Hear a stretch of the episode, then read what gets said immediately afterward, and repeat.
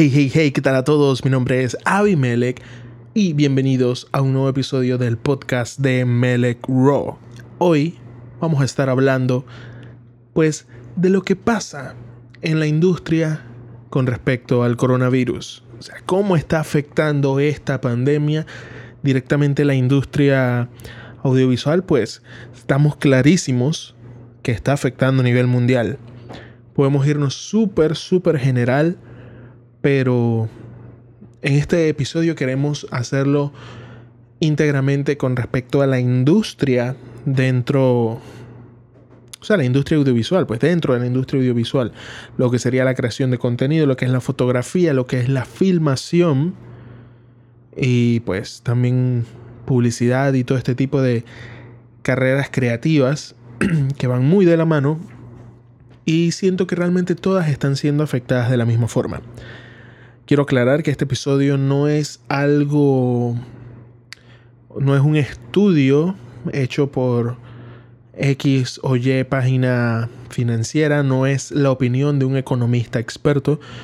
Esta es la opinión de su humilde servidor, un profesional de la industria, que vive de la industria y pues es la forma de cómo yo veo que va a suceder, o mejor dicho, cómo está sucediendo pero que en algunos lugares nos vamos a dar cuenta poco a poco.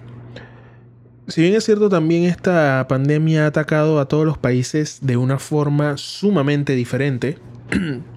lo que está pasando aquí en Panamá, que es donde es mi país, es muy diferente a lo que está pasando en España actualmente y muy diferente a lo que está pasando en China actualmente. O sea, básicamente bueno, también tiene sentido, pues no todos los países empezaron a la par y obviamente algunos están más avanzados que otros, otros están, están en más problemas que otros. Em, es algo sumamente personal con respecto a cada región. Así que voy a verlo desde el punto de vista de cómo están las cosas aquí en mi país, en Panamá, y en base a eso, cómo afecta a la industria. He dividido esto en tres fases realmente. La primera es el hecho de poder volver a la calle. Pero sí, ok, aquí en Panamá ya hay gente saliendo, ya hay algunos que están trabajando en la calle, pero es una minoría, son, son pequeñas unidades y con permisos especiales y todo. Me refiero a cuando ya se abran, después de que se abran todos los bloques y uno pueda regresar por fin a la calle a buscar clientes, a tocar puertas y a trabajar con los que ya están, pues porque si bien nuestras carreras pueden ser bastante factibles el hecho de trabajar en teletrabajo, pues, valga la redundancia, también hay que tomar en cuenta que sobre todo lo que es la industria audiovisual, o sea, grabar y fotografiar, son cosas que no lo puedes teletrabajar. Si ya tuvieras el material, belleza, Ponte a editar, ponte a colorizar, ponte a armar todo el proyecto. Claro que se puede hacer. Pero si no tienes el material, ¿cómo haces? o sea, te toca salir sí o sí a conseguirlo. Y ese es el impedimento número uno. Esa es la fase uno.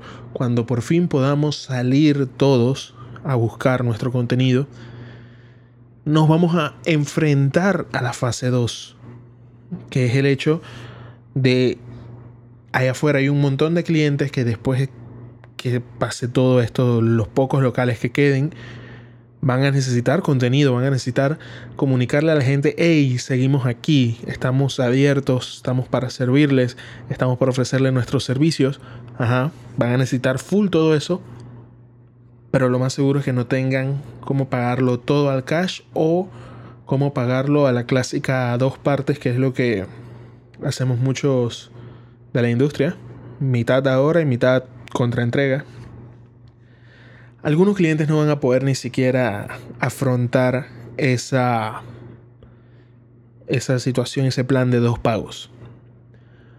Y aquí es donde nos tenemos que poner empáticos. Ojo, estoy hablando, se me olvidó decirles, disculpen, en este episodio lo estoy considerando más bien como para esos pequeños emprendedores o para esas pequeñas agencias de pocas personas con clientes pequeños o medianamente grandes No así, no estoy hablando de agencias internacionales ni nada de eso, estoy seguro que ellos tienen otro tipo de manejo y mucho menos me refiero a las grandes, gigantescas productoras que hacen series, películas, etc. Ya eso es otra liga completamente. Y pues también tienen sus peos, sus problemas, etc. Pero esto es relacionado enteramente a esos que trabajan con clientes locales, con negocios nuevos, con emprendedores, ese tipo de personas. Entonces, ya retomando el punto 2, vamos a tener clientes que no van a poder pagar esos servicios en dos pagos, mucho menos en un pago. Entonces, ¿qué nos toca? Ahí viene el punto 3, que es, pues, ser empáticos, ponerse en los zapatos de los demás no bajar los precios, no hacer cosas gratis, no regalar tu trabajo porque eso termina dañando a toda la industria, no solo a ti. Tampoco puede ser un estricto total porque pues el cliente se te va a ir y va a buscar a alguien que sí le pueda ayudar. Aquí es donde toca ponerse empático y pensar, bueno, ok, normalmente trabajo con dos pagos, vamos a tener que hacerlo a tres pagos, vamos a tener que hacerlo a cuatro pagos. Tal vez el 33 o el 25% por adelantado. Eh, cuando se hace las grabaciones, etcétera, tal vez se paga otro porcentaje. Cuando se hace el primer adelanto de trabajo que se muestra lo que está haciéndose, se hace otro porcentaje. O inclusive entregar el asunto y que todavía quede debiendo un porcentaje, pero en esos casos sí les recomiendo a mis colegas trabajarlo todo por escrito, si es posible notariarlo, nada de acuerdo informal, nada de estrechón de mano, porque la idea es asegurar la integridad del trabajo tanto por nuestra parte como por parte de ellos. Así que son un par de cositas que he estado analizando también que me he enfrentado eh, a varias de ellas. Ha sido como, bueno, ya veo cómo más o menos viene la situación. He tenido la oportunidad de estar ya de vuelta un poco en el ruedo, por así decirlo. Y he notado estos patrones. He notado estos patrones. Las personas, los colegas que se dedican a, a lo que es fotografía social, llámese bodas, primeras comunión, 15 años, etc. Eso, pues, lo veo también como desde otro, otra perspectiva, ya que yo no me dedico a ello, pero me quedo pensando que eso sí regresará es cuando cuando ya las cosas estén mucho más avanzadas. Porque digo ahorita quién se está casando, quién está haciendo fiesta de 15 años y nada más vas a poder invitar a un número limitado de personas.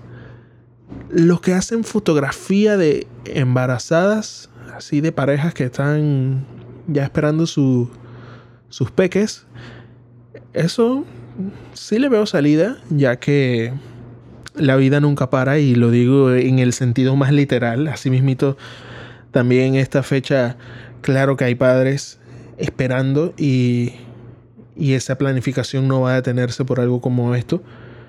Así que esa gente todavía también tiene algo de salida, pero lo que es sociales sí creo que viene en otra etapa. Será en un punto 4 más adelante.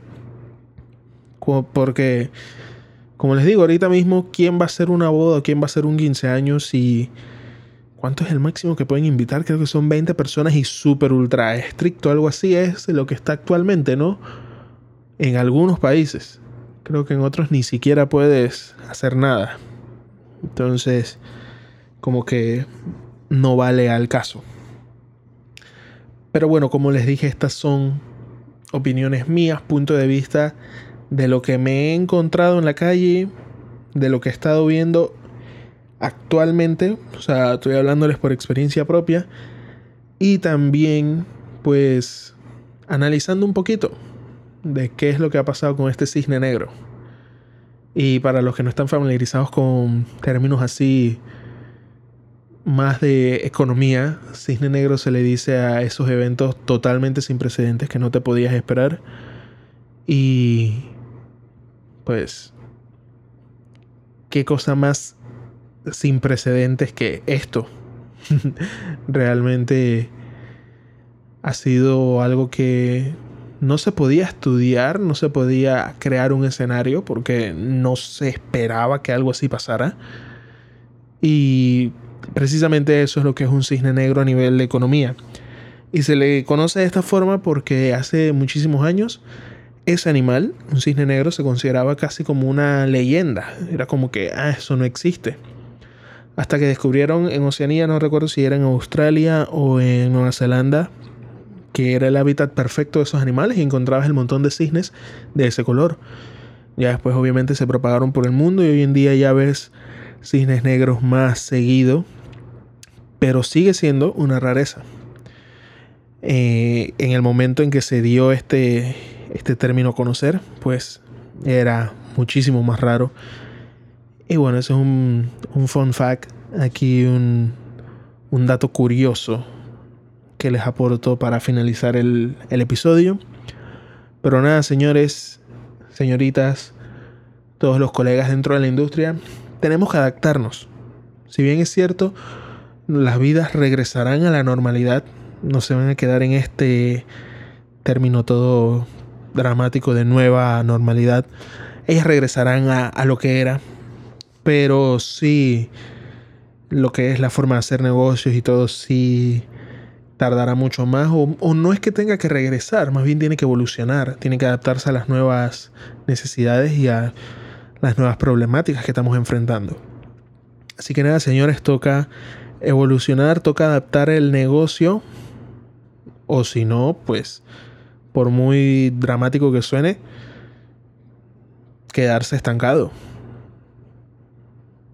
Pero todo nos irá bien siempre y cuando estemos con la mente abierta y, como les dije, flexibles, fluyendo en cómo va esta situación y no tratando de ser rígido y querer quedarse desde un punto de vista porque yo lo veo así y punto, las cosas estarán bien. Con eso terminamos el episodio de hoy, relativamente corto, nada extraordinariamente largo. Nos estamos viendo en el próximo episodio. Hay muchas cosas buenas por las cuales hablar, hay muchas cosas interesantes que vamos a estar tocando. Y no quería terminar el episodio sin darle las gracias a todos los que están haciendo posible que los números de este podcast estén subiendo, la gente los está, los está escuchando más, está más pendiente a los episodios, es algo que me llena demasiado, demasiado de alegría. Recuerden que nos pueden escuchar tanto la, la, forma más sencilla y más directa de escucharnos es a través de la página web mraw.net slash podcast. También estamos en Spotify, como hablemos en Raw, en iTunes Podcast, en Apple Podcast, no estoy seguro cómo se le dice, Google Podcast, Anchor FM y para los que están en Panamá también estamos en Medcom Go. Así que nos vemos en el próximo episodio. Este es Abimelech hasta luego.